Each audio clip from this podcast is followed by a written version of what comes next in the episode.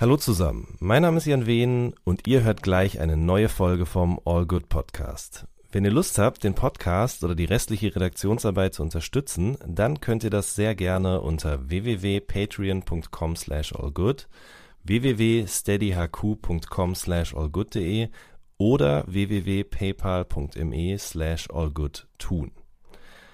Vielen Dank schon mal im Voraus und jetzt viel Spaß mit der neuen Folge. So good, baby, baby.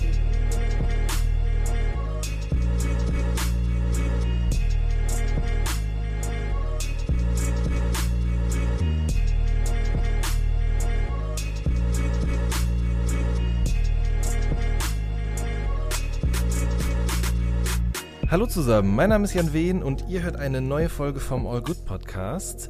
Ich bin heute zusammengeschaltet mit einem jungen Mann, der vor einigen Wochen sein neues Album Shibuya Crossing herausgebracht hat. Die Rede ist von Yuse Yu. Ich grüße dich, Yuse. Hi, guten Tag, Tag, Tag, Tag.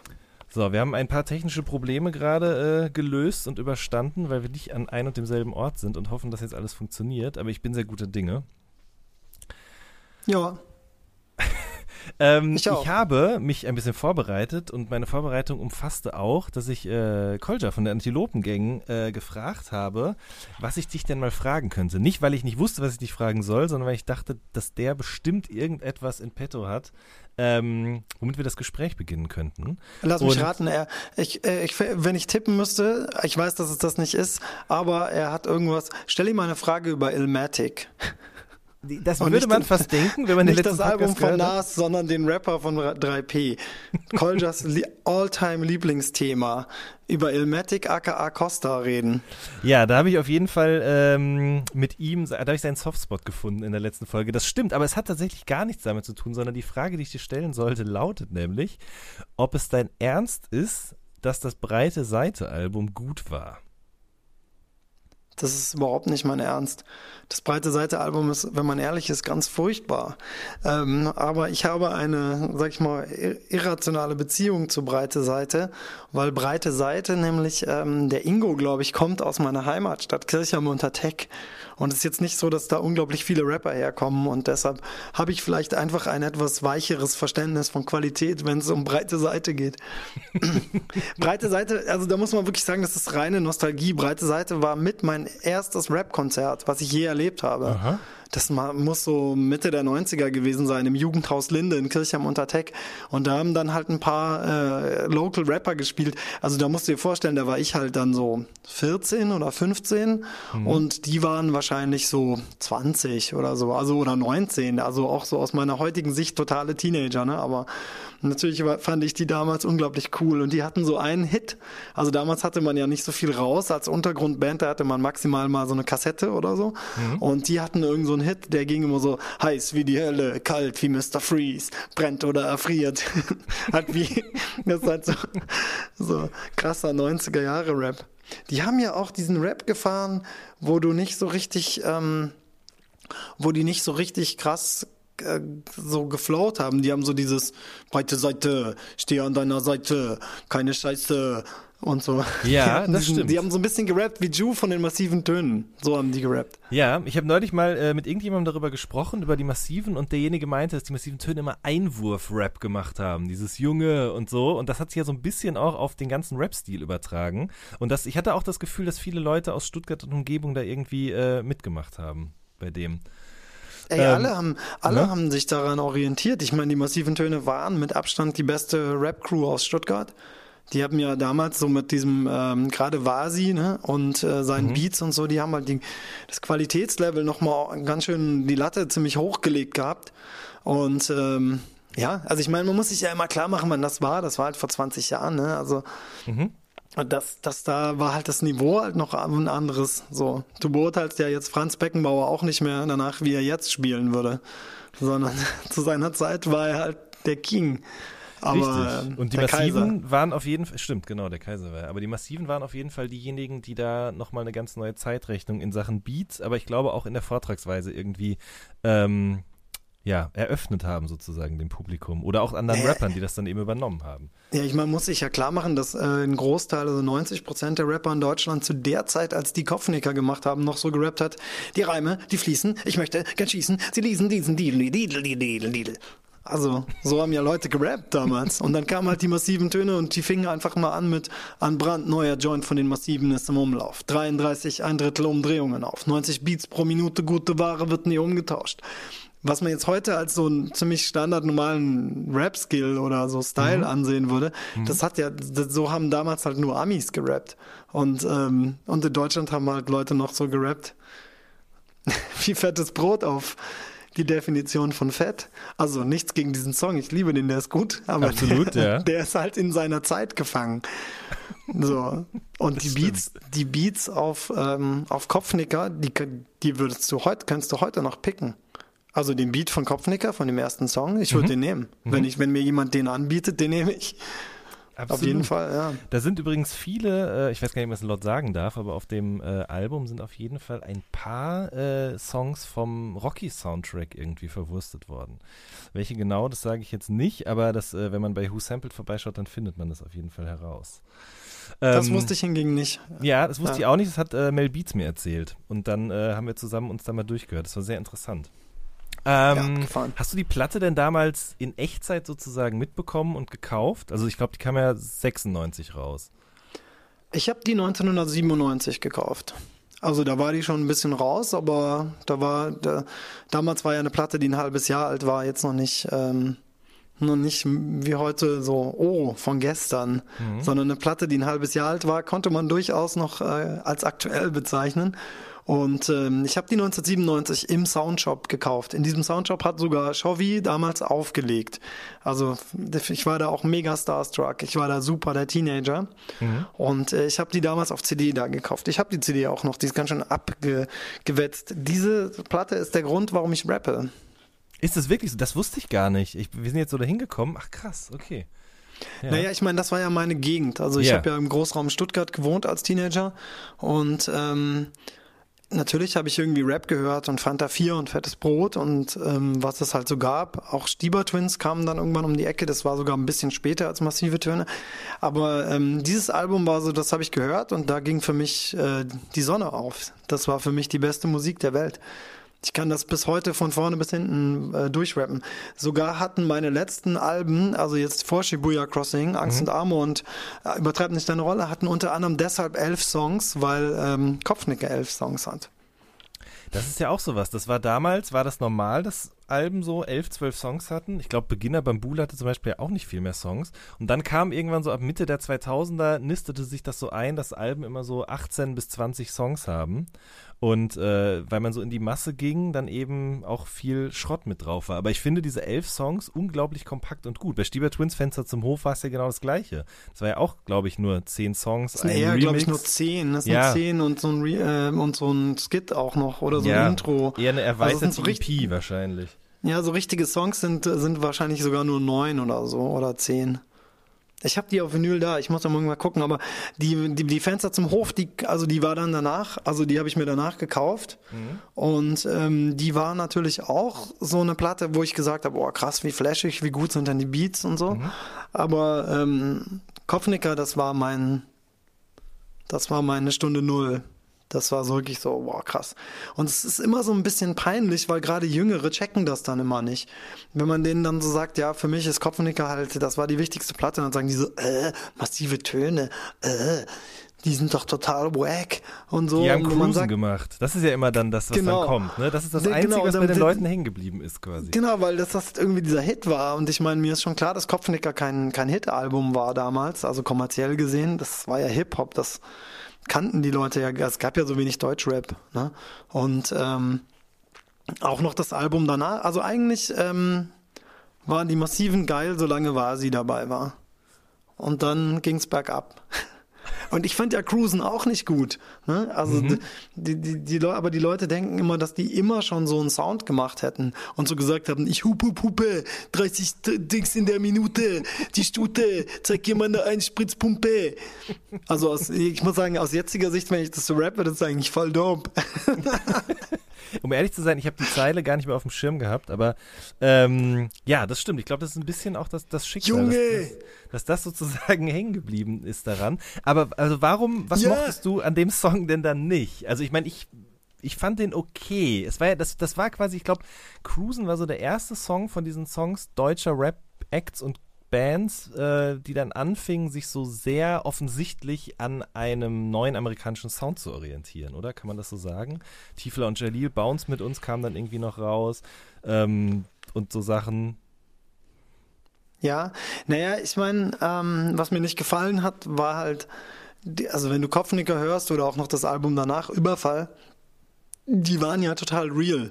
Also mhm. die massiven Töne. So, hör dir einen Song, hör dir den, den Solo-Song von Chovy an oder Betäubt und Taub oder Nichts nutzt. Ja. Das sind ja, das sind ja Lieder, wo normale Typen oder sag ich mal so bei Vasi und war es vielleicht sogar schon so ein bisschen, äh, so ein bisschen erweiterte Unterschicht, so, so, so normale Typen halt über ihr Leben erzählen und das im Rahmen aber von so einer Hip-Hop-Kultur, die damals ja noch so als Kultur irgendwie funktioniert hat. Mhm.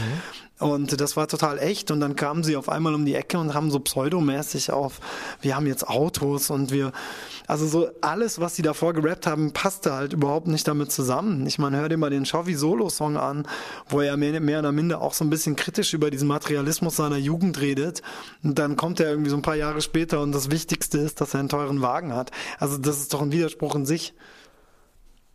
Also das ja, kann, konnte Sicherheit. mir ja nicht gefallen. Ja, klar, da hast du recht. Wenn man, damit, wenn man das andere erst Und wenn ich proletigen Rap, wenn ich proletigen Rap hören wollte, dann habe ich ja, man kam Cruisen, so 2001, 2002 oder so.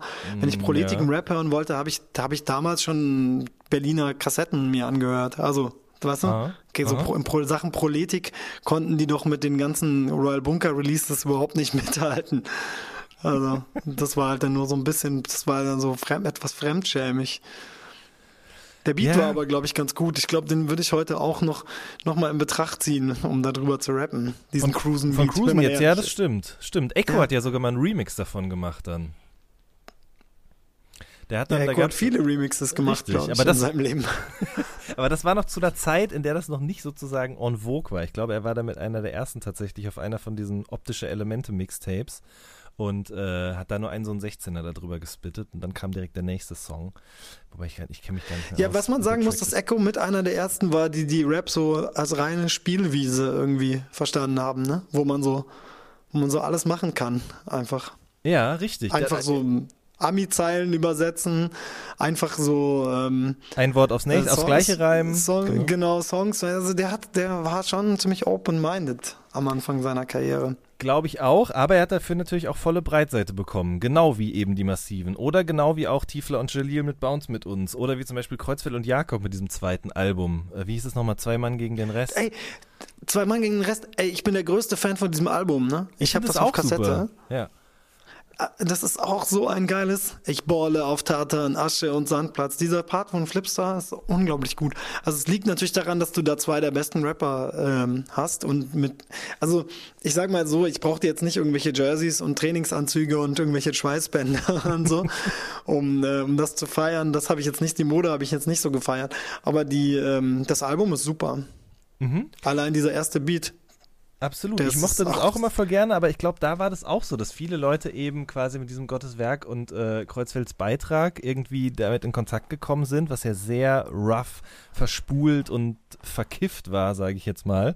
Und dann kamen da eher so Sachen, die irgendwie von einem Noriega und so hochglanzpoliertem Ami-Sound Anfang der 2000er inspiriert waren. Und das hat dann eben solche klassischen. Ich liebe ja die, Geschichte, ich liebe ja die Geschichte hinter dem Album. Ne? Der, die haben ja das Album damals, ähm, als dann der große Crash im Deutschrap kam, haben ja äh, die als eine der wenigen noch einen Deal bei Universal bekommen und haben dieses Album gemacht.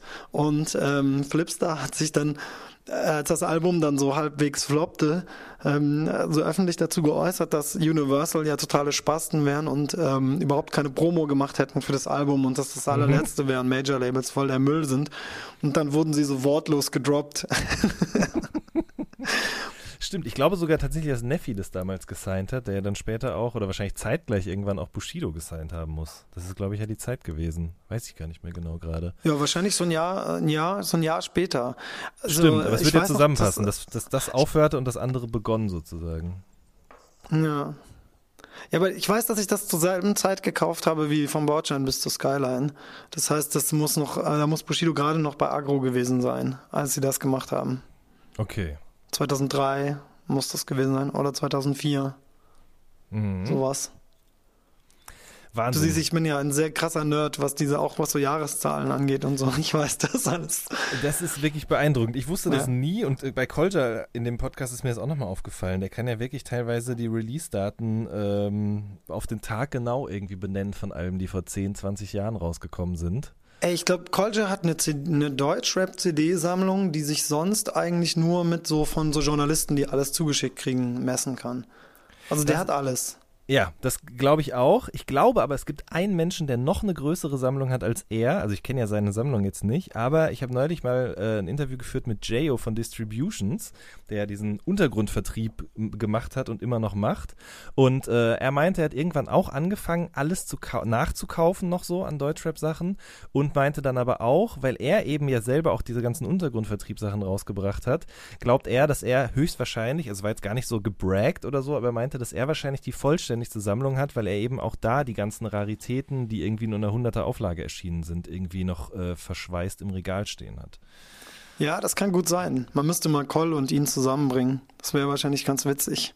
Äh, wenn man mal Kolja und, und ihn zusammenbringt und dann reden sie über Deutschrap-Releases. Ich muss ja gestehen, stark. ich habe das alles verkauft. Ich äh, habe das noch nie irgendwo öffentlich gesagt, aber ich bin äh, umgezogen letztes Jahr und habe das alles noch mit umgezogen und dann irgendwie festgestellt, eigentlich bringt's nichts. Also wofür habe ich das jetzt hier noch rumstehen? Und einen Monat, nachdem ich es dann alles verkauft habe, habe ich es tierisch bereut, dass ich die Sachen irgendwie verscherbelt habe. Ja, ich bin ganz froh, dass ich das nicht gemacht habe, weil ich ja vor fünf, vier, mittlerweile viereinhalb Jahren oder so meine Deutschrap-Radiosendung bekommen habe mhm. und ähm, seitdem immer noch auf meinen auf mein CD-Ding äh, zurückgreifen kann. Wobei ich jetzt nicht so eine übelst krasse Sammlung habe. Ja. Aber vieles kriegt man ja mittlerweile auch wieder im Netz, das ist ganz gut. Das stimmt, also, aber da würde mich jetzt mal eine rein technische Frage, ich meine, wir haben ja vorhin schon mit technischen äh, Problematiken irgendwie begonnen, aber ähm, wenn du jetzt beschließt, von einer CD ein Lied im Radio zu spielen, wie läuft denn das dann ab? Du nimmst die CD mit in den Sender, du, du, du machst es ja bei Fritz, das heißt, du fährst mit der CD dahin und was passiert dann? Nee, nein, nein, ich habe alle CDs einfach zu Hause rein, mir mal einmal mich mal hingesetzt und ganz, ganz viele CDs digitalisiert. Und dann als MP3 und dann hast du auch gleich Internet und im Internet findet das Internet findet ja dann auch alle Tracklisten und alle Infos einfach von selbst und dann habe ich das irgendwann mal digitalisiert, was ich da hatte.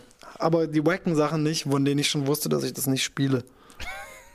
und dann spielt ihr MP3s im Radio tatsächlich? Wir spielen hochauf, hochauflösende MP3s im Radio, ja. Okay, das wusste ich gar nicht. Ich dachte immer, dass das nur mit Wave-Files passiert oder sonstigen. Das denken auch immer alle Leute, die einen bemustern und schicken einem diese riesigen Dateien, die ich dann umwandeln darf. Das ist ähm, so ein bisschen, so ein bisschen blöd. Nee, heutzutage ist alles auf MP3 umgestellt. Hoffentlich darf ich das sagen, werde jetzt nicht entlassen. Justus, du hast Geheimnisse über, über das Radio verraten. Ich glaube, es gibt keinen Radiosender mehr, der mit WAFs arbeitet. Wahnsinn. Wieder was gelernt. Ähm, du hast ja Journalismus studiert, ne? Und ich habe Theaterwissenschaft studiert. Ja. Und ähm, ich habe dann gearbeitet und danach habe ich eine journalistische Ausbildung an, ähm, an der Journalistenschule des Rundfunk Berlin-Brandenburg gemacht. Also Genau, das war aber nur anderthalb Jahre. Das okay. war ein Volontariat quasi. Ja, okay, ja gut, aber ich glaube, der Ablauf ist ja ein ähnlicher. Mich würde mal interessieren, ob du glaubst, dass das Sinn gemacht hat. Weil ich habe auch Journalismus, also ich habe Journalismus studiert an der UDK, eben Kulturjournalismus, und frage mich manchmal, ob das überhaupt äh, sinnvoll war, dass ich das getan habe. Also das ist eben der Unterschied in meinem, meinem Volontariat. Das war sehr praktisch veranlagt. Also ich habe halt ganz, ganz viel einfach über Radio machen, über Fernsehen machen und über Online machen gelernt. Also auch auf so einer technischen Ebene. Mhm. Also so schneiden, filmen, ähm, wobei ich das schon vorher einigermaßen konnte. Aber ähm, und quasi dieses ganze, es war alles so praxisorientiert. Ne? Also die Wissenschaft äh, war bei mir nur im Studium. Also im, in meinem Theaterwissenschaftsstudium habe ich so wissenschaftlich gearbeitet, im Volo tatsächlich nur praktisch und das hat echt viel gebracht. Okay, gut. Das, den Nachteil hatte ich, dass das irgendwie quasi nur so portioniert irgendwann mal in Form von irgendwie einen Monaten Praktika oder so passierte. Und den Rest der Zeit musste man sich dann theoretisch damit auseinandersetzen, was eine Glosse, was eine Kolumne ist und wo eigentlich der Unterschied dazwischen äh, liegt und so weiter und so fort. Das war immer sehr frustrierend, muss ich sagen. Weil das äh, ist, glaube ich, ein Wissen, was ich jetzt heute nicht unbedingt mehr anwende auf die Art und Weise, wie ich arbeite. Ich finde, ich finde, was ich total interessant finde, ist zum Beispiel auch, als ich angefangen habe, Theaterwissenschaft zu studieren, ne, also da, da war ja der Spott und Hohn, ähm, ich komme ja auch noch aus einer schwäbischen Kleinstadt, da, da war ich mir ja, den konnte ich mir den, da brauche ich ja für den Sport nicht sorgen. ähm, dass die, die arbeitslosen Taxifahrer-Klischees ähm, habe ich ja so oder so abbekommen dann. Mhm. Und was ich aber total interessant finde, ist, ähm, dass im Endeffekt Theaterwissenschaft ein Studium ist, was ich praktisch tatsächlich jeden Tag noch äh, anwende.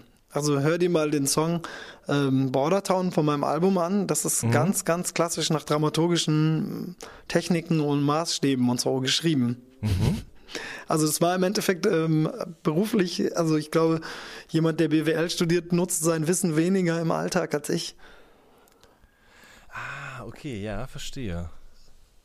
Also bei allem, was ich tue, ähm, ist ähm, sich klar zu machen, wie Dramaturgie, wie, wie Narrative funktionieren und solche Sachen, das zu wissen. Also das heißt nicht nur, weil du das weißt, dass du das dann gut machst, mhm. aber ähm, es heißt, dass du grundsätzlich, ähm, wenn du an schwierigen Punkten bist oder dich fragst, wie du etwas machen sollst, mhm. das dann weißt. Also ich habe ja auch jahrelang als Drehbuchautor gearbeitet und das ja. war ein, ein unschätzbar, ein Wissen von unschätzbarem Wert. da wollte Fall. ich nämlich jetzt gerade auch darauf hinleiten dann eben, ähm, weil du ja als Drehbuchautor zum Beispiel für K11 Kommissare im Einsatz gearbeitet hast. Ne? Wie ist das zustande gekommen?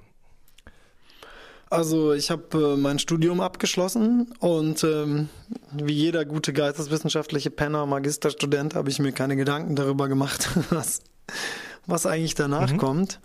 Und äh, saß dann so da und habe gedacht, na, ähm, das wäre relativ dumm. Also ich, viele Leute haben so gesagt, ja, ich habe ein abgeschlossenes Studium, ich bewerbe mich nicht mehr für ein Praktikum und so. Habe ich gesagt, ja, das ist aber halt eine dumme Einstellung, weil die, als ob irgendwen in, in unseren Branchen interessiert, ob, ob was du studiert hast. So, mhm. und das interessiert doch, das juckt doch keinen Arsch. Du musst halt Praxiserfahrung mitbringen. Da habe ich gesagt, naja, dann fange ich halt nochmal von null an und dann mache ich halt irgendwo ein Praktikum. Da habe ich mich umgeguckt, was es da so, was da so ging in München, wo ich damals gelebt habe. Und da gab es ja einige Medienunternehmen. Und ähm, dann, äh, dann habe ich mich da beworben und dann habe ich gesehen, oh, Praktikum als Drehbuchautor. Habe ich gedacht, klingt cool. Ähm, habe ich mich da beworben und mich da durchgesetzt. Es war aber auch nicht so leicht. Also ich musste dann da auch hin und also in dieses Praktikum haben sich auch so 60 Leute beworben oder so. Und wie hast du es dann geschafft, dich durchzusetzen? Musste man dann quasi so einen so, so Mini-Plot schreiben oder wie lief das? Die haben mich mal eingeladen zum Plotten. Also, dass man sich zusammensetzt und eine Geschichte überlegt fürs Format. Mhm. Und ähm, ich hatte sehr viele Ideen und ich musste aber sehr, sehr schnell in diesem Plot-Ding feststellen, dass ich gar keine Ahnung von TV-Produktion hatte, weil ich immer so Ideen hatte und die meinten dann so, ja, ja, das ist eine gute Idee, aber das ist überhaupt nicht im Budget. Also ich glaube, die Leute machen, denken immer, das Fernsehen kann alles. Also mhm. ich so mit, mit Mitte 20 dachte auch, das Fernsehen kann alles und die Budgets seien viel höher, aber die Budgets sind mini. also alle Leute denken immer, ähm, dass das Fernsehen so krass ist und so. Das ist, ich habe zum Beispiel eine ganz simple Idee gehabt, die, die, involvierte aber halt so ein Sportflugzeug. Mhm. Da haben sie mir schnell den Zahn gezogen und haben gesagt, also ein Sportflugzeug, das ist nicht drin bei uns im Dreh. Okay. Also so. nicht mal ein Passagierflugzeug, ja. ne, sondern so eine ja. Cessna oder so. Da muss yeah. man sich einfach klar machen, wie, wie eng getaktet diese Geld. Also ich weiß doch, dass ganz oft Leute zu mir kamen. Ähm, überhaupt, wenn du Drehbuchautor bist, erst machen sich alle über dich lustig, dass du fürs Privatfernsehen schreibst. Das ist der mhm. erste Schritt. Dann merken die ganzen anderen Leute, dass ihre Jobs scheiße sind. Und dann fragen sie, wie man denn an diesen Job kommt, wenn sie dann hören, wie viel Geld man da verdient. Und dann sage ich, naja, also ich kam über ein Praktikum und dann meinten die alle, ich kann das auch. Ähm, dann habe ich gemeint, okay, was hast du studiert? Okay, Germanistik, gut, vielleicht. Kannst du das auch? Äh, erzähl mal deinen Plot, den du machen wolltest. Und dann meinen sie, ja, also ich habe so eine verrückte Geschichte gehört. Und dann haben sie mir irgendeine Geschichte erzählt, die war total langweilig, die war nicht geeignet für das Format und ähm, die hatte keine Dramaturgie. Da habe ich gesagt, ja, und wie würdest du denn jetzt mit dieser Grundidee, weil du musst die Geschichte, weißt du, du kannst ja eine Grundidee nehmen und das kannst du dann immer ein Krimi draus machen. Also es war ja so ein Krimi-Format. Ja. Du kannst aus jeder Scheißidee einen Krimi machen. Weißt du, du musst nur, das ist nur der, das Thema ist nur der Anstoß. Also du brauchst nur so einen Stein des Anstoßes. However, ähm, die, die hatten dann immer gar keine Ahnung. Also die wollten dann immer so, ja, und dann so und dann so. Dann meine ich, ja, aber wie, wo ist denn die Figurenpsychologie? Ja, der ist ein Psychopath. Ich gemeint, ja, das ist halt eine scheiß Begründung. Also das, das befriedigt Leute nicht, wenn sie, wenn weirdes Zeug passiert und dann am Ende ist weird einfach einer der Täter. Das ist nicht in deren Lebensrealität. Aber die Leute wussten das immer besser. Aber sie haben es, also es ist wirklich, es war wirklich immer wieder, es war immer dasselbe. Also erstmal haha dann, oh ja, mm, jetzt stelle ich fest, mein Job in der Buchhaltung nervt mich. Ich möchte auch gerne Drehbuchautor sein. Dann, dann meinen sie so, ja, Privatfernsehen ist ja so dumm, das kann ja jeder. Und ähm, dann haben sie es versucht. Viele haben sich dann auch irgendwo beworben und haben es halt nie hingekriegt. Mhm weil es halt dann doch nicht so leicht war. Ich will auch nicht sagen, dass es total schwer ist. Ne? Also ich bin mir sicher, dass ein kreativer Mensch, wenn er sich reinfuchst, das schon kann. Aber ich sag mal, ich hatte ja ein Studium der Dramaturgie und mich schon mit dem Drehbuchschreiben an sich befasst und äh, dann hatte ich auch noch das Praktikum gemacht und, und da war davor schon ganz lange Songs und so geschrieben. Ähm, ich glaube, dass das dann schon hilft. Aber klar, es gibt sicherlich auch Leute, die das von 0 auf 100 können. Mhm. Aber ich hatte das Gefühl, dass jeder der Meinung war, er könnte es von 0 auf 100. Ja, aber ich glaube auch, dass es mehr ist als einfach nur irgendwie drei Zeilen und äh, zwei Dialoge schreiben. So. Ähm, na, es ist halt so, wie wenn, wenn du halt sagst, naja, du bist was, Fotograf von Beruf. Ja, das kann ich auch. Weil ich habe auch eine Kamera und wenn ich da auch drauf drücke, dann gibt es auch ein Bild. Jo, aber das hat dann keinen goldenen Schnitt oder irgendwie die falsche Belichtung oder sonst irgendwas. Ja, und es fehlt vielleicht einfach die Idee. Vielleicht ist ein Fotograf halt doch ein kreativer Typ. Ein guter Fotograf. Schlechter ja, wahrscheinlich nicht. Das stimmt. Ich frage auch deshalb so dezidiert danach, weil ich äh, großer Fan von der Serie Love bin, die es auf Netflix gibt, äh, wo einer der Protagonisten eben an einem Set als äh, Lehrer arbeitet für eine Schauspielerin, für eine Kinderschauspielerin, die in einer Serie mitspielt. Und ähm, aber eigentlich auch sehr gerne Drehbuch Drehbuchschreiber wäre und äh, immer versucht, in dieses Team für diese Serie mit reinzukommen. Und äh, es wurde auch mal in einer Folge gezeigt, wie eben so eine, wie so, ein, wie so eine Folge geschrieben wird. Und das würde mich jetzt nochmal interessieren tatsächlich. Also ihr habt euch dann getroffen und wie habt ihr dann eben an einer so einer Episode gearbeitet? Also für gewöhnlich lief das so. Also äh, du wurdest als Autor eingekauft. Viele Leute haben gedacht, das wären echte Fälle, was ich auch nach wie vor, wo ich gedacht habe, okay, du hast das nie angeschaut, oder? Das ist so absurd. Ähm, nee, also du, du hast eine Idee, ne? Aber du hast meistens nicht eine Idee, sondern das muss ja auch der Sender will das ja auch, muss das ja auch haben wollen. Ne? Also ich habe ja nicht für Sat 1 gearbeitet, ich habe für eine Produktionsfirma gearbeitet, die wiederum für Sat 1 das produziert hat. Mhm. Das heißt, ähm, was, was man sich klar machen muss, ist, man braucht erstmal Ideen. Also du brauchst erstmal Grundideen, die du in zwei, drei Sätzen erklären kannst. Also, was weiß ich, ähm, die Polizei findet ein Video von, auf, auf Handys von Kindern, wo so ein Kind gemobbt wird die ganze Zeit, aber sie finden dieses Mobbing-Video bei dem im Handy von einem anderen Kind, was tot ist. Und ähm, dann müssen sie nachgehen, ob der Gemobbte ihn vielleicht umgebracht hat oder war alles doch ganz anders oder mhm. so. Ne? Und dann hast du so ein Grundthema. Ne? Mhm. Also dieses, dieses, also diese Folge gibt's, die habe ich tatsächlich geschrieben. Ähm, äh, quasi, wo es um diese Videos auf Pausenhöfen gibt, diese Gewaltvideos mhm. auf Pausenhöfen. Das ging damals, als ich das geschrieben habe, gerade krass durch die Medien, ja.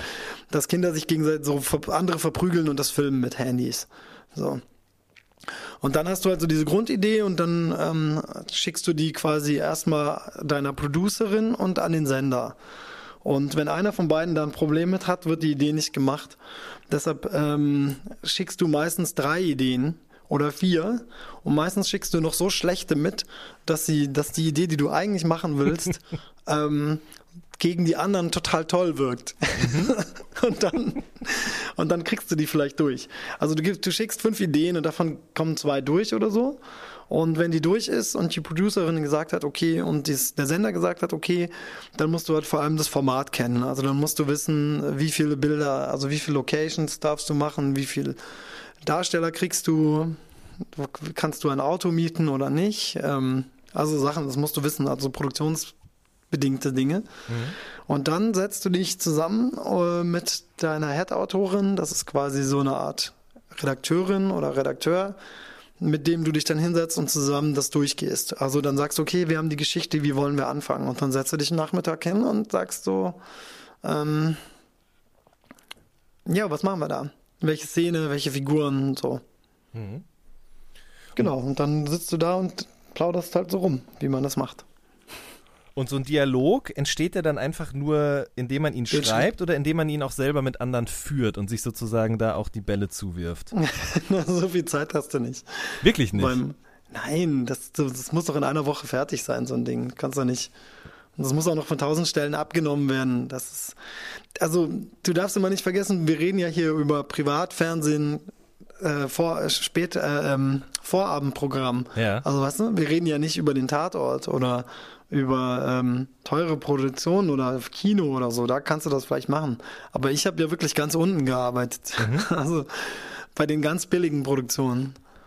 Die Dialoge entstehen alle in, dem, in meinem Kopf, während ich sie schreibe.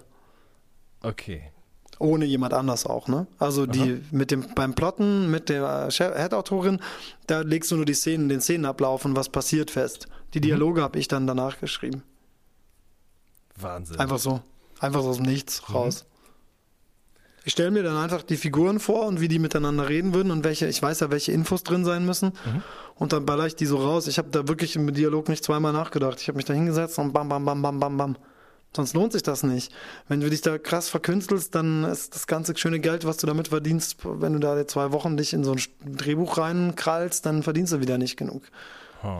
Ist das schwierig, dass dann sozusagen, also ich meine, wir wissen ja beide, ich meine, das ist der Grund, warum du jetzt ja auch hier in diesem Podcast zu Gast bist, weil du gerade ein neues Album gemacht hast, weil du davor schon viel Musik gemacht hast, Songs schreibst, dich eben sozusagen kreativ ergehst und dann muss man da sozusagen eben auf Durchzug schalten und das einfach runterrattern. Ist das schwierig, sich dann sozusagen da so selber zu limitieren und gar nicht groß darauf zu achten, dass das auch wirklich in Anführungsstrichen schön wird?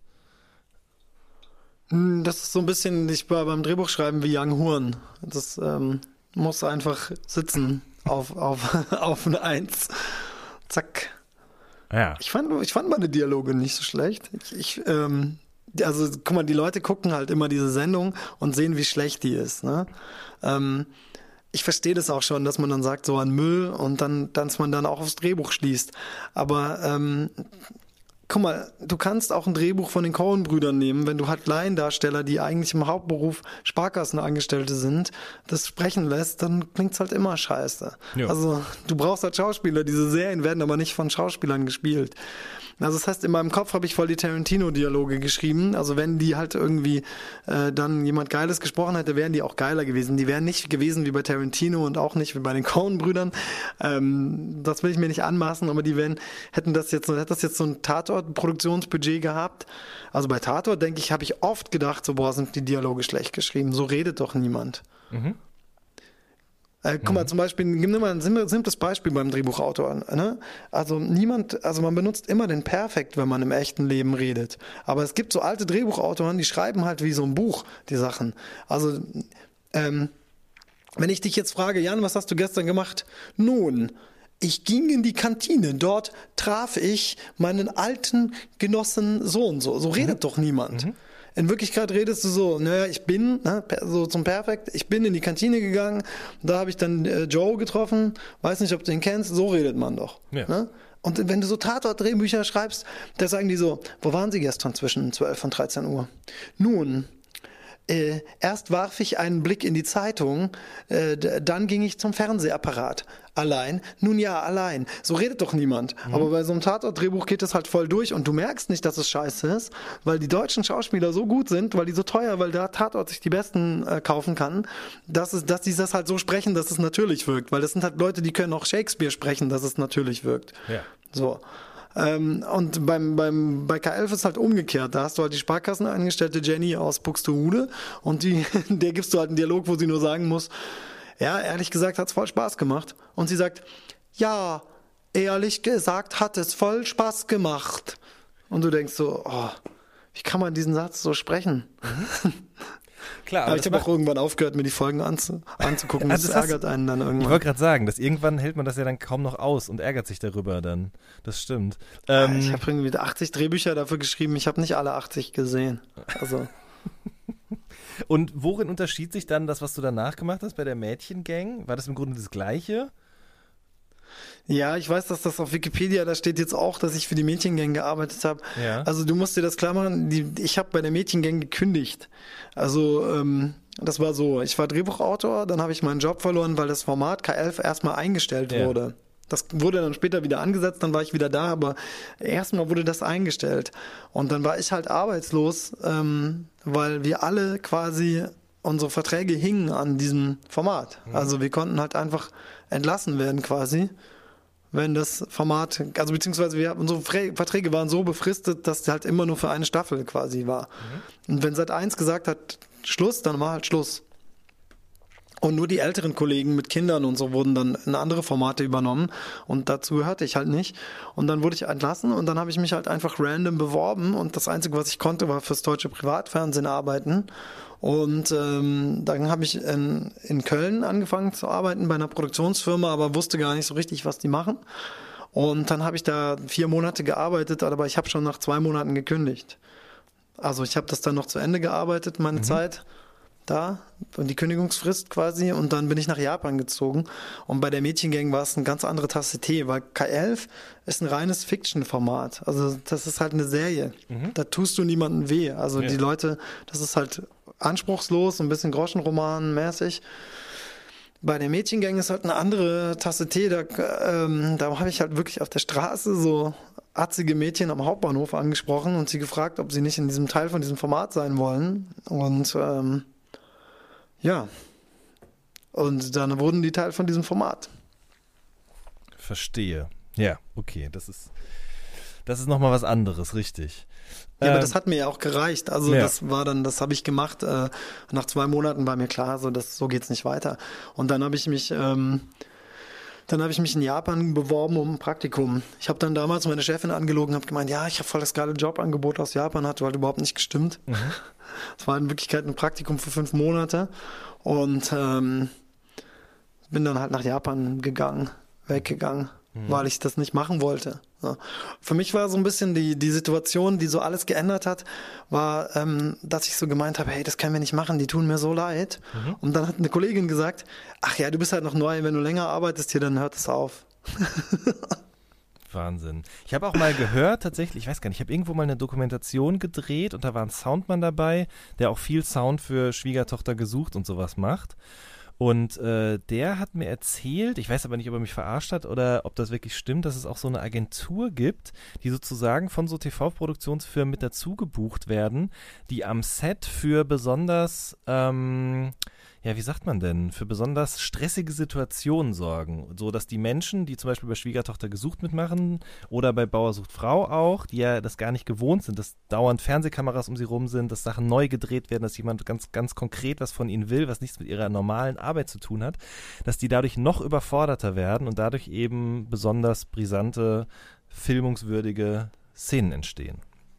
Er hat mir auch den Namen. Also von, dieser, Agentur, von dieser Agentur, von dieser Agentur habe ich jetzt noch nichts gehört. Bei ja. uns haben das einfach die Redakteure gemacht. Aber klar, darauf basieren diese Formate. Ja. Wo, wobei man auch immer sagen muss, ne, also es ist halt dann wieder so ein typisches, typischer Reflex. Man geht halt her und sagt so, ah, die schlimmen, die bösen Produktionsfirmen mhm. und diese bösen Leute, die da arbeiten mhm. und, und ähm, alles. Aber man muss sich klar machen, dass das auch wie alle Dinge ein, ein Gesamtkomplex ist. Ja klar. Also, also das heißt, ähm, also diese Leute, also die Mädchengänge, die Mädchen, mit denen wir gearbeitet haben, die waren richtig asozial. Die haben halt, die haben halt äh, die Redakteure auch wie Scheiße behandelt. Also es war einfach insgesamt unangenehm. Also äh, und diese Mädchen, ne, da muss man zum Beispiel, ich habe auch für VR Family ein paar Folgen gemacht. Mhm. Ähm, also man sieht immer so diese Skandalsachen, die dann so durch die Medien gehen, ne, wo man sagt, warum wurde hier so eine Behinderte vor die Kamera gezogen oder irgendwie sowas. Mhm. Ein Großteil der Fälle sind solche Reality-Formate, die erzählen nicht die Geschichte, guck mal, guck mal, guck mal, guck mal, äh, sind die alle asozial, sondern das ist eine Begleiterscheinung davon, dass ähm, du das Leben von denen erzählst. Also du kannst nicht eine Stunde Programm machen, nur mit guck mal, sind die asozial. Also das kannst du schon, aber das funktioniert nicht jeden Tag. Mhm. Das heißt, äh, die meisten We Are Family Folgen zum Beispiel waren wirklich einfach nur Geschichten. Überforderte Mutter mit vier Kindern ist überfordert und ähm, wir haben alle Mitleid mit ihr und zeigen das jetzt in der Kamera. Dann streitet sie mich, sich mit ihrer Tochter. Mutter entschließt, ich hau jetzt ab und fährt irgendwie weg zu ihrer, zu, zu ihrer Freundin aufs Land oder so. Der Vater und die Kinder sehen ein, dass sie böse waren und ähm, äh, bitten Mutti zurück und Mutti kommt zurück und kriegt eine riesige Torte gebacken. Also so war die Geschichte meistens. Ne? Mhm. Und die Leute, die haben das später im Fernsehen gesehen und die haben nicht gesagt, boah, wie asozial habt ihr mich denn dargestellt, sondern die, die waren gerührt. Mhm. Und die fanden das gut. Also mhm. es war nicht so, dass mhm. die alle, dass der durchschnittliche Mensch, der im Privatfernsehen mitgemacht hat, stigmatisiert war danach. Die meisten machen sogar mehrfach mit, weil die die Kohle kriegen dafür. Ja, die fühlen sich gar nicht stigmatisiert, ja. sondern der gucken, der gucken dann halt so die Bildungsbürger gucken das dann halt an und sagen, boah, wie kann man sich nur so mhm. sein Privatleben im Fernsehen äh, zeigen und äh, sagen, diese armen Menschen, die muss man davor beschützen. Diese Menschen wollen aber gar nicht davor beschützt werden. Die feiern das. Ja, und ähm, ich mein, nicht alle, ne? Nee, natürlich nicht und alle, aber ich meine bei der Mädchengang würde ich sagen, die waren, das hätte man nicht machen sollen. Also da bin ich, da war ich halt so, also und die armen Redakteure, die da von der Produktionsfirma eingespannt werden, das sind ganz viel so, so Leute, die irgendwie Germanistik oder so studiert haben, keinen Job gefunden haben, dann da zehn Stunden am Tag rackern dürfen. Also die sind auch am Arsch. Mhm. Also das ist nicht so, dass, dass nur die vor der Kamera am Arsch sind, auch die dahinter. Okay. Ähm, ich muss sagen, also wir haben mehrere Songs auf dem Album sehr, sehr gut gefallen. Äh, und insbesondere Kirche am Horizont und Shibuya Crossing äh, fallen mir jetzt gerade nochmal ein, weil wir jetzt ganz viel eben über dieses Drehbuchschreiben und so weiter gesprochen haben. Und ich finde gerade diese beiden Songs äh, so unglaublich dicht und szenisch und irgendwie, wenn man so will, es fiel mir jetzt gerade ein, während du erzählt hast, auch irgendwie eine ganz tolle Dramaturgie verfolgen. Ähm, würdest du sagen, dass das auch was, also du hast es ja vorhin schon mal gesagt, dass das irgendwie in deinem Alltag, dieses Studium doch irgendwie immer wieder aufblitzt. Ist das auch was, was dann bei so einem, beim Schreiben von so einer Geschichte oder so einem Zusammenpuzzeln von Eindrücken, wie bei diesen beiden Songs zum Beispiel, irgendwie passiert? Naja, ich meine, äh, ja klar. Also 100 Prozent. Aber ähm, ich glaube, da, da, da, muss man sich eine Frage stellen, wie wir Kunst überhaupt wahrnehmen. Ne? Also ich glaube, in Deutschland herrscht immer noch so ein bisschen so dieses ähm, Kunst, das ist sowas, der Künstler, das ist einfach genial, das kommt aus dem Nichts, aus dem Nichts schafft der Genialität, mhm. das muss so sein. Und ähm, gut, dass ich einen Österreicher mime, wenn ich über deutsche Künstler, aber so weißt du, was ich meine? Die Leute denken immer, das Kunst, alles, mhm. das ist halt auch ein Handwerk. Mhm. Also so einen guten Song schreiben kannst du auch lernen. Du kannst es nicht lernen ähm, to the fullest. Also du kannst nicht, du kannst nicht einfach dir ein Buch darüber durchlesen, dann schreibst du einen guten Song oder so. Aber ähm, vieles, was ich mache, ist auf jeden Fall äh, auch durchdacht. Ja, es ist nicht so, dass ich mich einfach hinsetze und einfach fließen lasse. So, so ist es nicht, sondern ich mache mir schon Gedanken. Das heißt aber nicht, also das ist das Wesen von Kunst. Also die, ne, so man, man will immer diesen, ich finde das, ich finde immer, dass ganz viele Leute, die wollen das, die haben so romantische Vorstellungen, die wollen dann, dass das so romantisch ist. Ja, ich habe mal bei Shibuya Crossing, habe ich mir überlegt, dass ich will, dass diese Geschichte am Ende ganz traurig endet. Mhm. So, das habe ich mir vorher überlegt. Das war nicht ein Moment, wo auf einmal mir das Herz aufging. Mir geht, mir ging beim dabei das Herz auf, das zu schreiben. Ne? Also es ist ja auch meine private Geschichte und so.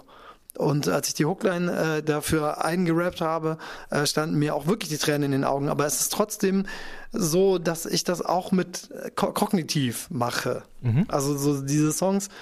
Ich habe also so wie jeder Rapper, ne? Also ich meine, Sido hat glaube ich mal gesagt, er hat für Hits das Rezept irgendwie, er weiß halt, wie man es schreibt was jetzt, also ich finde jetzt Sido nicht so toll, also seine Songs ist nicht so toll, aber viele Leute finden die ja total toll mhm. und fühlen die total. Aber natürlich ist auch so ein Sido jemand, der weiß, wie man einen guten Song schreibt. Ne? Und der kann das halt auch mal, wenn er vielleicht sich gar nicht so fühlt, sondern der kann das vielleicht einfach. Ähm, das ist ja für den Song total egal. Der Song ist, ob du ihn fühlst oder nicht. Wobei ich jetzt in so eine komische Verteidigungshaltung. Also ja, im, im Prinzip, im Prinzip ähm, ist mein Wissen um Dramaturgie oder dass ich da so, so lange drin arbeite, schreib, hat mein Writing auf jeden Fall beeinflusst, ganz mhm. klar. Mhm. Ja? Und auch, aber auch die Erfahrung im Rap, also wenn ich halt so drauf achte, was, was funktioniert gut, also zum Beispiel, ich glaube, ein Problem von ganz vielen ähm, so jüngeren Rappern ist, dass sie so ganz, ganz allgemein bleiben immer. Also weißt du, die, die mhm. schreiben dann einen Song und sagen so, die Welt liegt in Trümmern. Und du denkst so, Ja, was denn nun? Also was liegt, was denn konkret? Ne? Mhm. Und wenn du aber schreibst, ähm, ich vergesse den Anblick nicht, wie, wie meine Schwester ähm, mit, äh, mit dem Schädelbasisbruch ähm, auf, der, auf dem Asphalt liegt, das rote Fahrrad neben. Also weißt du so, wo sind die Details? Also erzählen, erzähl doch eine Geschichte ähm, so, dass sie lebendig ist. Also dass man so denkt, ja, das habe ich schon mal erlebt. Aber weißt du, diese ganzen mhm. Sachen, diese ganzen Details aus Kirchheim oder aus Shibuya Crossing oder so, das ist alles echt. Mhm. Also das sind alles echte Szenen aus meinem Leben. Also mein Bruder hat, äh, ich manchmal verändere ich Sachen. Also zum Beispiel mein Bruder hat nicht immer die Hand auf meine Schulter gelegt, sondern der, der hatte so die Eigenschaft, wenn wir durch Japan gelaufen sind, also durch die Städte, der musste mich ja, der war ja verantwortlich für mich, ja. ne? Weil ich war ja klein. Der musste halt auf mich achten, weil der war ja sechs Jahre älter. Und der war ein Teenager und ich ein Kind. Und dann hat er immer seine Hand so um meinen Hals hinten gelegt. Also der, damit ich ihm nicht abhaue, quasi. Mhm. Das, klang, das klang nur so martialisch. Deshalb wollte ich das nicht, äh, nicht rappen, weil das war nicht böse von ihm oder so. Das war schon nett und so. Das, das lag, war auch fast meine Schulter, also so hinten am Hals. Aber der, das war halt so seine Angewohnheit. Und ich musste daran denken. Da habe ich gedacht, das kann ich nicht rappen, weil mein Bruder legt die Hand um, legt die Hand um meinen Hals. Dann, dann denkt man, er will mich erwürgen. Ähm, und solche Sachen ändere ich dann. Yeah, aber, aber das sind trotzdem echte, echte Dinge. Das ist alles echt passiert, was da. Wann hast du denn da das erste Mal die Idee, diesen Song zu schreiben? Weil das sind ja schon Sachen, die extrem lange her sind und äh, dementsprechend hat man die Bilder ja auch, aber manchmal verdrängt man so Sachen ja auch und dann kommen die erst später wieder nach oben und oder man, man sucht nochmal gezielt danach oder fragt vielleicht auch seine Eltern oder seinen Bruder auch mal, weiß ich ja nicht genau. Also um die Frage aber nochmal vom Anfang zu wiederholen, wann hattest du das erste Mal die Idee, diesen Song zu schreiben? Mm, also ich hatte die Idee, ein Album zu schreiben, wo die drei Städte, äh, in denen ich aufgewachsen bin, eine Rolle spielen. Mhm. Also El Paso, Kirchheim und äh, und Tokio mhm. und ich habe mich halt, ähm, also das war diese Idee, die habe ich schon länger mit mir rumgetragen. Ich glaube, diese Idee gab es schon, bevor ich Angst und Amor gemacht habe. Nur ich hatte halt nicht, also ich sag mal, so ein autobiografisches Album braucht auch Zeit. So, ich bin ja, war ja bis äh, jetzt vor einem Jahr voll berufstätig und habe nebenbei die Platten gemacht. Mhm. Und äh, vor einem Jahr, als dann diese ganzen Touren mit Toni und Antilopengängen und so anstanden, habe ich halt für mich die Entscheidung getroffen, dass ich jetzt erstmal äh, das reduzieren muss, weil ich das halt einfach vom Arbeitsaufwand nicht mehr schaffe. Mhm. Also ich war einfach heillos überfordert. Bei, bei Angst und Amor war es schon so, dass ich eigentlich, ähm, da hatte ich halt schon die ganze Zeit so 12, 13 Stunden Tage, sieben Tage in die Woche. Weil die Leute denken immer, Musik bedeutet, du sitzt zu Hause und rappst da dann was ein und dann ist das fertig, aber das ist natürlich eine sehr naive Vorstellung davon, wie es, wie viel Arbeit das ist, ein Album zu machen. Und ähm, es ist ja sehr viel Arbeit und dann habe ich mich entschlossen, dass ich halt das mache und dann habe ich auch gedacht, dann kann ich auch dieses große Projekt ähm, Autobiografie mal angehen. Und dass das ein Song über meinen Bruder geworden ist, war einfach so, dass ich so gedacht habe, es ist doch total langweilig, einen Song über eine Stadt zu schreiben. Also wie viele Rapper haben das schon gemacht? Das ist doch lame. Mhm. Das gab es doch schon tausendmal. Klar, Tokio ist interessant und so. Und ich habe gedacht, was ist denn so die stärkste emotionale Erinnerung, die ich halt daran habe?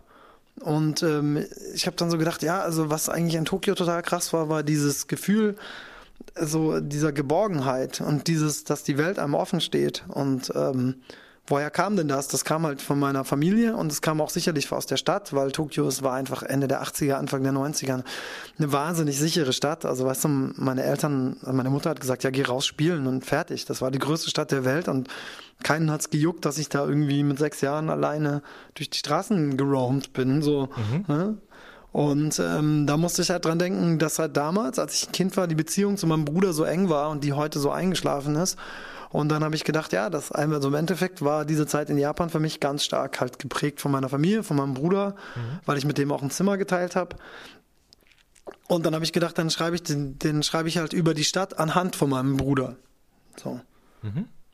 Und auch. Aber es dauert dann auch so ein bisschen. Das naja, ist dann eben nicht wie bei Young Huren, dass ich mich dann hinsetze und dann, sondern dann schreibst du mal eine Strophe und verwirfst wieder. Und also ich habe an dem Song sicherlich über Wochen hinweg äh, rumgeschrieben. Ja, und das ist dann eben nicht das mehr dieses... Das gar nicht sagen, das ist total uncool heutzutage. Das ist immer so, was, der schreibt Wochen an einem Song, ist der dumm? Äh, ein Song, der muss, da musst du ins Studio gehen, mal kurz viben und dann ist das dope. Aber so schreibst du, so schreibst du halt keinen verdichteten autobiografischen Song, ne? Das stimmt, ja. Also ich habe äh, neulich, ich bin ein großer Fan von dem Podcast ähm, A Waste of Time. Äh, das ist so ein äh, Rap-Podcast aus den USA von zwei Brüdern, die eben regelmäßig äh, Leute einladen, mit denen reden. Und die hatten auch Fonte von Little Brother zu Gast. Und der hat erzählt, dass er in der Grundschule schon äh, hatte er einen Lehrer und die sollten einen Aufsatz schreiben und der Lehrer hat sich die Aufsätze immer angehört und dann gesagt, ja, ist schon ganz gut, aber wo bist du in der Geschichte? So, und ähm, das ist, finde ich, was, was, glaube ich, viele Leute ganz oft vernachlässigen. Ich meine, in dem Song jetzt ganz konkret, über den wir gerade gesprochen haben, geht es ja eher um deinen Bruder. Aber allein das schon, dass du nicht über eine Stadt schreibst, sondern über deinen Bruder in der Stadt und dich. So, das, das macht das Ganze ja schon mal viel interessanter, als wenn du einfach nur über die Stadt erzählst, so, weil das kann jeder. Ja, das Ding ist ja auch, man muss sich ja auch irgendwann mal fragen, ne, ähm, also ich bin ja kein Gangster-Rapper. Das heißt. Ähm, Ach was, ja ich sag, sag, sag mal so, die, die Spannung, ne? also so dieses, das, was Teenager anzieht, so der Ganzlinger, so weißt du, der Cowboy, der alle umpusten kann und der groß die Drogen verkauft und so. Diese Geschichten, die kann ich ja nicht erzählen. Also die will ich ja auch nicht erzählen, weil das hat ja mit mir gar nichts zu tun. Man muss sich irgendwann fragen, worüber, worüber will ich denn erzählen, so, ne? Und ich habe das Gefühl, dass viele Rapper, die jetzt, also so Gangster-Rapper sind auch viele total langweilig, aber die haben halt, bei denen explodieren halt Autos. Also es ist erstmal ein Actionfilm immer. Das heißt, äh, das ist erstmal immer spannend.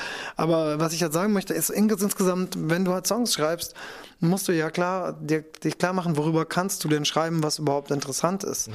Ähm, und die meisten, die so, sag ich mal, aus meiner Szene kommen, schreiben ja dann zum Beispiel, also so wie ich früher selber auch, die schreiben dann halt über äh, darüber, wie wack andere Leute sind, was dumm ist, mhm. so so ne, so, so sehr distanziert von einem selbst.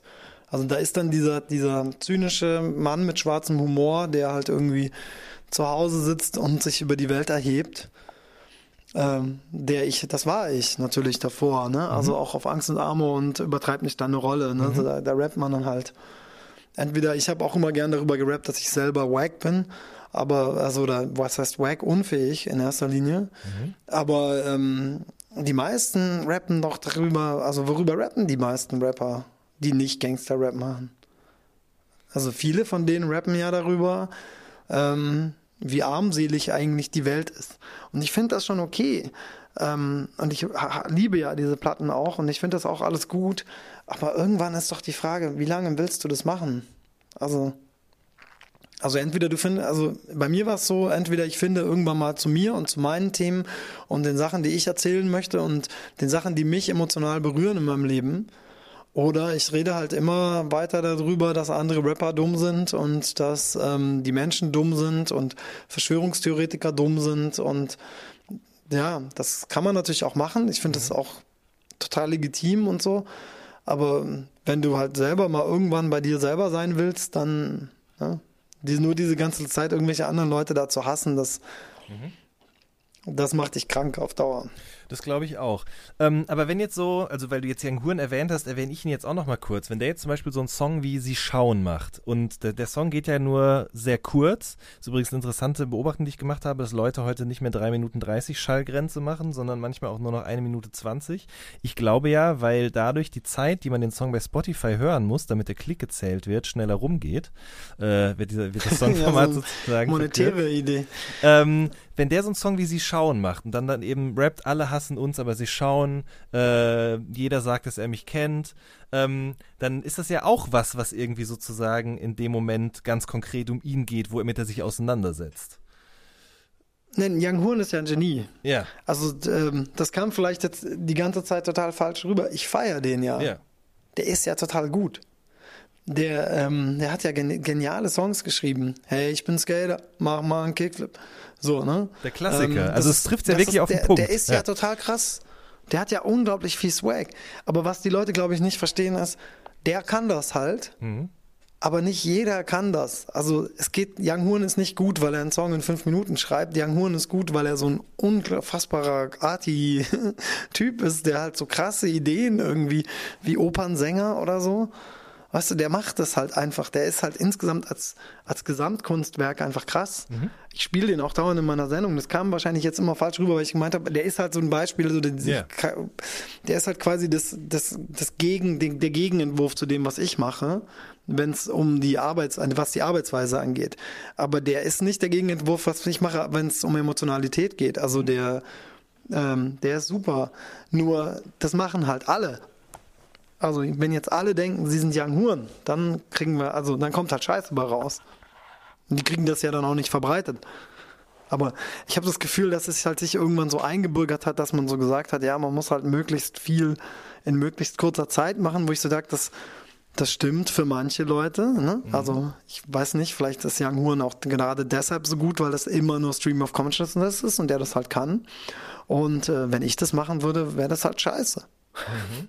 Ich könnte das halt nicht. Wir hatten ja schon mal, halt. wir hatten ja schon mal diese Phase, in der äh, möglichst viele, möglichst kurzer Zeit geschrieben werden sollte auch.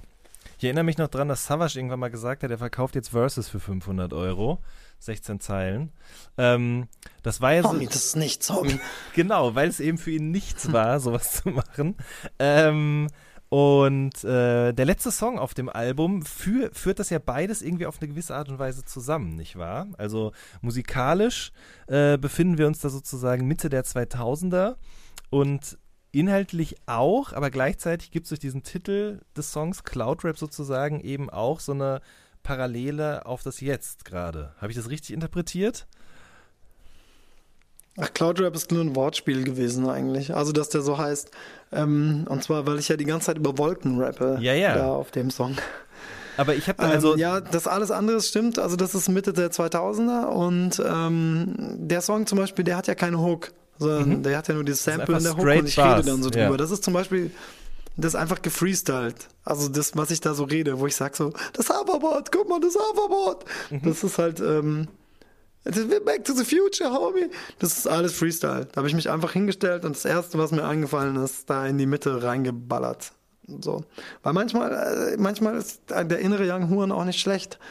Ich sag nur, dass das als Gesamt, das, was, ich glaube, was mich so insgesamt nervt, ist, wenn immer wieder irgendwelche Leute so Grundregeln festlegen wollen. Weißt du? Mhm. So, wenn sie so Regeln festlegen wollen. Ein Song muss an einem Tag entstehen, sonst ist er nicht gut.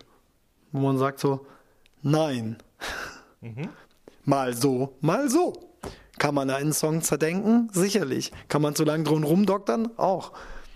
Aber das heißt nicht, dass man nicht auch an einem Song ewig rumdoktert und der dann geil wird. Mhm. Also so die, die Leute immer mit ihren Kackregeln.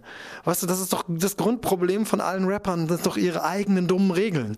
Wenn sie keine dummen Regeln aufstellen würden, müssten sie sie auch nicht selber dauernd brechen.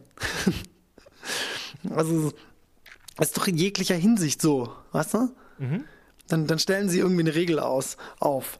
Blood in, Blood out, wir sind eine Gang und ähm, niemand kann die Gang verlassen. Dann gibt es Streit, dann verlässt irgendjemand die Gang und schon ist ihre eigene Regel geplatzt. Das ist doch blöd. Also, das kann doch nicht funktionieren. Ich habe ja tatsächlich das so verstanden mit dem Cloud Rap, also klar, dass es eben um Wolken geht, aber gleichzeitig, man, wenn man eben auf den Wolken sich befindet, dann ähm, ist man auch gar nicht mehr sozusagen, äh, kann man gar nicht mehr belangt werden für das, was man da sagt oder eben auch nicht sagt, sozusagen, dass man sich sozusagen auch moralisch und ethisch als, ähm, als, als Cloud-Rapper sozusagen dem entzieht, was einem manchmal vorgeworfen wird. vielleicht habe ich da auch einfach viel zu viel reingedacht. Das ist voll geil, was du da so reindenkst. Ich, find, ich feiere das total. Ja, ist voll der geile, ist voll der geile Ansatz. Ähm, also ich kann dir mal sagen, was ich da so gedacht habe, da mir dabei. Ja. Ähm, ich habe, ich, du, so, sobald du ein Mensch bist, selbst wenn du so ein undergroundiger Rapper bist wie ich und so eigentlich gar nicht so eine krasse öffentliche Person, wird ja trotzdem, du kannst ja eigentlich nichts mehr machen, ohne dass irgendjemand eine saudumme Kackmeinung dazu hat. Mhm. Also, weißt du, so egal was passiert, es herrscht Hysterie. So. Ist mir auch vollkommen egal, ob das begründet ist oder nicht, sondern es herrscht immer gleiche Hysterie.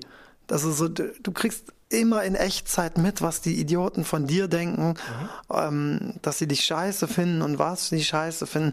Also selbst Leute, die dich gut finden, kritisieren dich dann so aus Prinzip im Internet. Vor kurzem hat irgendjemand auf Twitter geschrieben, ähm, äh, UZU rappt auf seinem neuen Album über seine Teenagerzeit. Hier ist das Problem von Deutschrap 2018. Dann habe ich so geschrieben, äh, habe ich ihm geantwortet, habe gesagt, du Hund, wo wohnst du? Ich ficke dich. Nein, Spaß. Hab ich nicht. Ich habe gesagt, ähm, was wolltest du denn gerne hören? Ähm, und dann meinte er, ja, von dir so gegenwärtiges. Dann meine ich, das, auf meinem Album sind neun gegenwärtige Songs oder acht. Mhm. Da sind acht Songs drauf, die drehen sich nur ums Heute. Die Verschwörungstheoretiker kriegen ihr Fett weg, die Hip-Hop-Szene, die Industrie, alle kriegen ihr Fett weg, ist alles da auf dem Album. Aber ähm, dann gehe ich einmal in einem anderen Song, rede ich mal über meine Kindheit und dann ist das ein Problem für Rap 2018. Wo ich mir so denke, wo, wo lebst du denn eigentlich? Und dann, dann hat er gesagt, ja, ich, ich feiere dich ja eigentlich. Und ich so denke, und warum schreibst du dann im Internet, dass du das irgendwie scheiße findest? Also so, so, so ich habe manchmal das Gefühl, so der, der, der kritische Mann, das ist ja ein, eine ganz wichtige Sache, ne? Also so als kritischer Mann, da, da findet man ja gar nichts wirklich gut, sondern da ist man sich im Bewussten, die Welt ist immer im Argen. Ja. Und ähm, wenn du dann jetzt einen Kuchen kriegst und der Kuchen schmeckt Hammer, aber obendrauf sind, ähm, sind so Kirschen und mhm. du magst sie nicht, dann wirst du nicht schreiben, der Kuchen ist geil, sondern dann schreibst du, Wer auch immer auf die Idee gekommen ist, Kirschen auf diesen Kuchen zu tun, ist ein, es muss geisteskrank sein. Mhm. Und hast du irgendeine so negative Message rausgeblasen. Und ich denke mir so, ja, verstehe mich nicht falsch, ich kriege mehr, viel mehr positive Messages als negative. Ne? Also mir schreiben ganz viele Leute, dass die Songs sie krass berühren und so. Das ist alles ganz toll und ich feiere das auch. Mhm. Aber ich habe immer das Gefühl, dass das, dass man manchmal so aus, auch so aus Prinzip, aus nichts dann ein Problem machen muss. Voll. Und, äh, also ich, ne, also, ich weiß genau, und, was du meinst, weil ich ja, das nämlich. Halt, nee, sag du erst bitte. Äh, nee, das, ist, das meine ich mit der Hysterie. Also man, man, man ist dann immer gleich hysterisch zu jedem Scheiß. Weißt du, ich gebe ein Interview, in dem ich, in dem Leute das angucken und die, sie stimmen mir 90 Prozent der Sachen zu, aber sie schreiben mir nicht, hey, gutes Interview, aber wie meinst du das und das, sondern sie schreiben, wie kannst du sagen das? Und dann habe ich wieder irgendwas gesagt, was sie halt irgendwie als, weiß nicht, irgendwen verletzend sehen wollen und dann müssen sie mir aber das schreiben. Ich mir so denke, dann schreiben sie mir so, so, so total krasse Begründungen, warum und ich denke so, hä? Also, wenn ich im Interview irgendwas sage, was falsch verstanden wird, ich, ich skripte mein Interview nicht vorher. Mhm. Also ich kann das auch nicht verhindern, dass ich manchmal Sachen sage, die missverständlich sind, weil ich ich weiß ja noch gar nicht, was ich im Interview sage. Also die behandeln dann so ein Interview von mir, als wäre das ein, ein Song.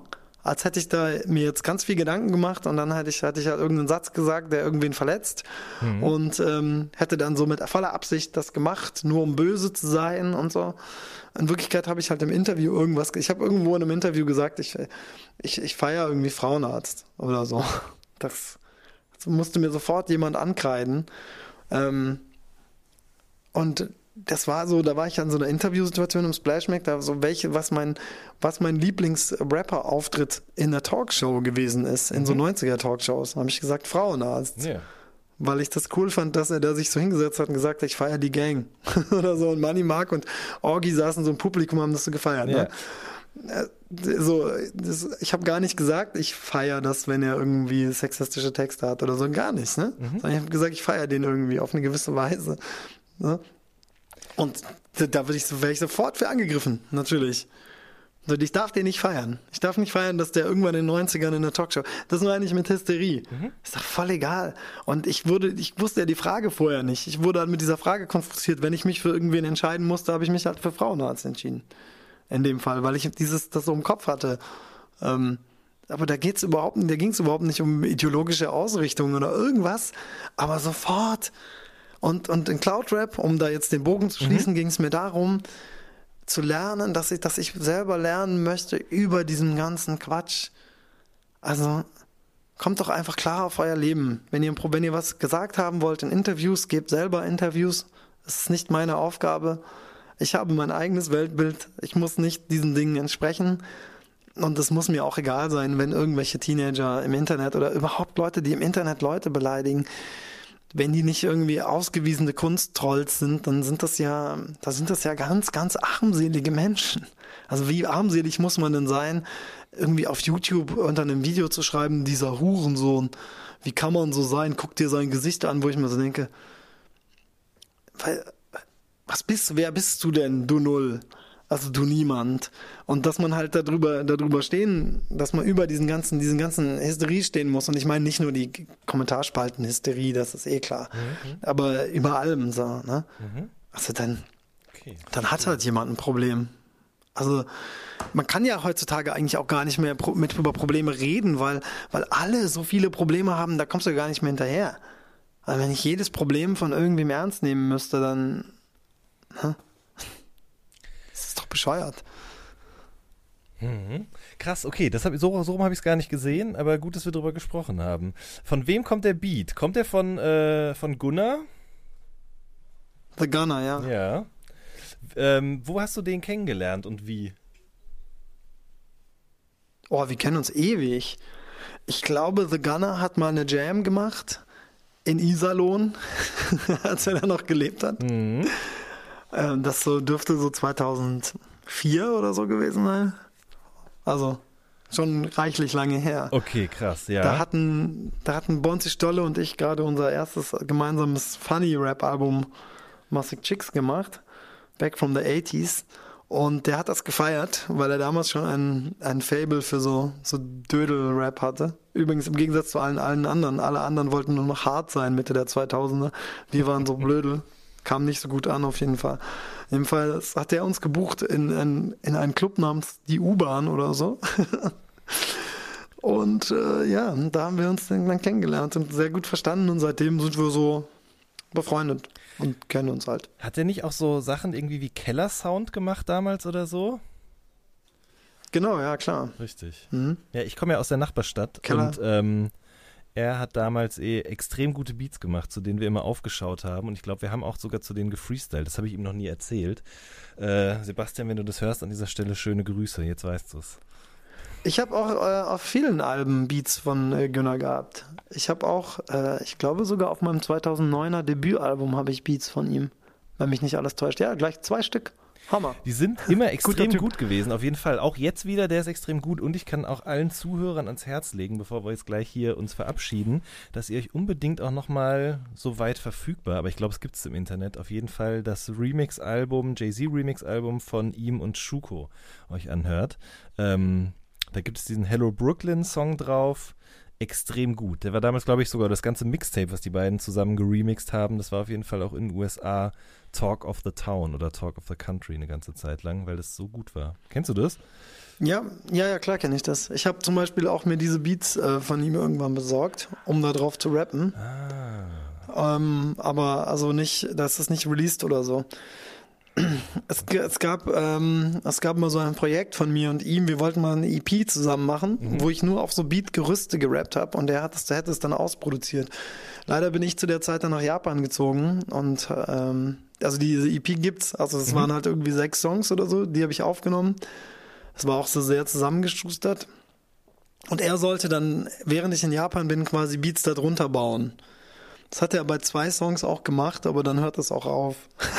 Schade. ich ich habe auch in, in, Japan in Japan ein Video dazu aufgenommen 2010 zu diesen äh, zu einem Song, den es tatsächlich auch gab. Ähm, aber das ist alles non-released. Das wird auch nicht mehr released. Das ist nicht so gut. Dafür gibt es ja jetzt dann zum Beispiel eben Cloudrap, über den wir ja gerade gesprochen haben. Ja, genau. Das war aber dann wieder so ein klassischer Fall, dass der Beat zuerst da war und dann habe ich darüber geschrieben. Aber der hat das natürlich da auch vorgegeben. Da hat das dann wieder geklappt, genau. ja. Ja, man muss fairerweise sagen, dass Günner halt zu der Zeit dann, der ist ja quasi äh, mit Felix zusammen Oh My, diese Videoproduktionsfirma. Mhm. Und äh, was viele vielleicht gar nicht wissen, also der, der Ghana, der Beat Producer ist, äh, macht sehr erfolgreich Videos. Unter anderem hat er die, zum Beispiel dieses äh, Kraftclub-Video mit dem brennenden K gemacht oder Hurra, die Welt geht unter von KIZ. Genau. Oder, oder Holland äh, Holz. von 257ers. Ja, und Holz genau. von 257ers. Also der, der hat ganz, ganz, der arbeitet hauptberuflich in diesem Videoding und hat, glaube ich, so ein bisschen diesen Drang mit Beats irgendwas zu erreichen, hat er nicht, sondern der macht mal einen Beat. Also auch der Beat, den ich jetzt von ihm benutzt habe, ist von 2005. Deshalb klingt der auch so. Ah, okay. Den hat er nochmal neu gepimpt. Ja. Den hat er nochmal neu gepimpt. Der klang furchtbar. Das, aber das Sample ist quasi von 2005. Also die Idee, das Sample auf dieser Geschwindigkeit so zu flippen, äh, ist von 2005 und ähm, das hat er dann einfach nochmal ähm, nochmal noch mal neu gebaut sozusagen. Aber er ist immer ein guter. Schöne Grüße an, an Günner. Jemand, der er hat zum Beispiel auch übrigens ähm, die gesamten in Japan entstandenen Videos zu meinem Album gedreht. Ah, okay. Das war alles Günner. Okay. Also äh, es gibt ja drei Videos mhm. in Japan, die hat alle er gedreht. Shibuya Crossing, Love Songs und 7-Eleven. Stammen alle aus der Feder von The Gunner. Ich möchte ihn auch sehr gerne mal in diesen Podcast einladen. Das habe ich ihn noch nicht persönlich gefragt, aber das mache ich, glaube ich, jetzt gleich, wenn wir fertig sind, einfach direkt mal. Ähm, ja, mach das, der ist gut. Der hat bestimmt genau. einiges zu erzählen. Genau. Mein Lieber, die Stunde ist schon rum, die berühmt-berüchtigte. Ähm, ich danke dir sehr, dass du dir die Zeit genommen hast, mit mir ein bisschen zu quatschen über, ja, das Album. Ja klar, das, das Ding, das, das Ding ist, ich höre ja nicht, ich höre ja nicht so viele Podcasts, aber auf Tour haben wir immer deinen Podcast gehört. Deshalb hatte ich den total auf dem Schirm. Das freut mich sehr. Ähm, mich sehr. Also ich, ich kenne mich nicht so aus mit Podcasts. Ich habe, ähm, meine Freundin ist da ganz extrem äh, krass hinterher und kennt alles und so, aber ähm, ich bin da irgendwie sehr legasthenisch, Podcast legasthenisch. Aber schön, dass ihr immerhin ja. meinen gehört habt. Das freut mich sehr. Vielen lieben Dank. Ja, nee, deshalb hatte ich da auch Bock drauf, weil ich wusste, das gibt Nerd Talks. Das finde ich super. Richtig, also stimmt. So stimmt. Sehr, wir haben ja am Anfang sogar auch noch über die massiven Töne und breite Seite gesprochen, dann über die Mädchengang und K11 und am Schluss auch noch über Isalona Untergrund Productions von Anno 2005. Ich glaube, mehr Nerd Talk geht Ja, ja, das ist immer so. ja, genau, das ist dann schön, da kann man dann so über so nerdige Themen reden, die, sage ich mal, in so anderen Interviews nicht, äh, nicht gehen. genau. Sehr gut. Juse, vielen lieben Dank, dass du da warst. Hat mich sehr gefreut. Äh, Shibuya Crossing ist jo. draußen, schon seit ein paar Wochen, aber natürlich überall erhältlich und zum Stream äh, verfügbar. Ähm, ja. Genau, das war eine neue Folge vom All Good Podcast und wir hören uns in der nächsten oder übernächsten Woche. Macht's gut. Tschüss. Ciao.